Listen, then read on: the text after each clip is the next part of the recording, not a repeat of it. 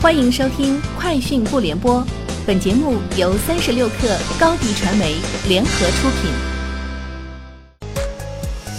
网罗新商业领域全天最热消息，欢迎收听《快讯不联播》。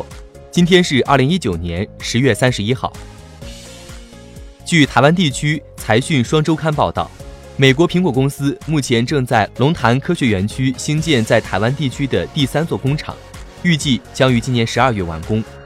报道称，苹果此时兴建龙潭新厂，极有可能是因为在 Micro LED 技术上取得突破。根据新工厂的进度，苹果最快可能在后年推出使用 Micro LED 技术的产品。据媒体报道，阿里巴巴旗下阿里云拟全资收购身份认证云管理平台北京九州云腾科技有限公司，已完成正式签约。天眼查数据显示。九州云腾的运营主体北京九州云腾科技有限公司成立于二零一四年十月，注册成本约一千五百五十万，法定代表人为公司创始人 CEO 尚红林。三十六氪获悉，天眼查数据显示，十月二十九号，新生立的运营主体上海纪律信息科技有限公司发生工商变更，原投资方 XVC 的投资实体。宁波梅山保税港区 X 求解投资合伙企业退出，新增投资方为字节跳动有限公司的全资控股公司北京量子跃动科技有限公司，上海纪律信息科技有限公司经营范围包括从事教育科技领域内的技术开发、广播电视节目制作、出版物经营等。推特首席执行官杰克多尔西周三宣布，该公司将停止接受政治广告。我们已经决定在全球范围内停止所有的政治广告。我们认为，政治信息的传播应该靠努力，而不是通过花钱。多尔西还表示，公司将在十一月十五号分享更多有关这项政策的细节，并将在十一月二十二号停止接受政治广告。推特首席财务官内德西格尔周三表示，该公司在二零一八年的政治广告收入不到三百万美元。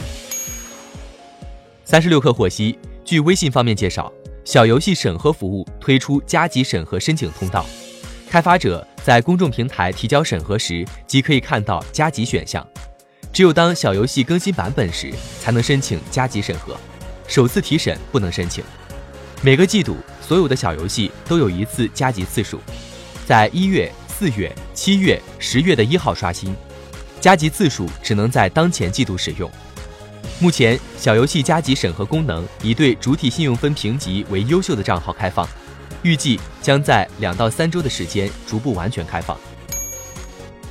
三十六氪从多个独立信源处获悉，元气森林即将完成新一轮融资，融资额为一点五亿元，由龙湖资本领投，高融资本和黑蚁资本跟投。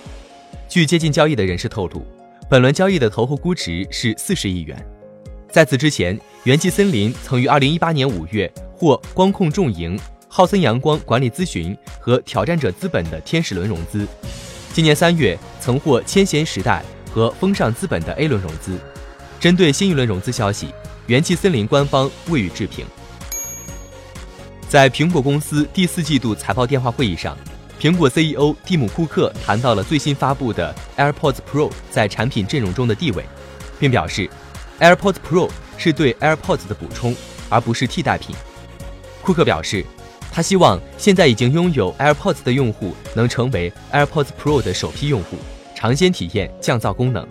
库克认为，AirPods Pro 是想要支持降噪的第二套耳机用户的主要目标。以上就是今天节目的全部内容，明天见。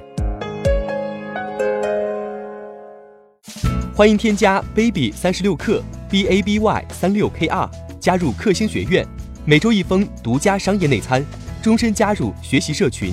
聊风口谈创业，和上万课友一起成长进化。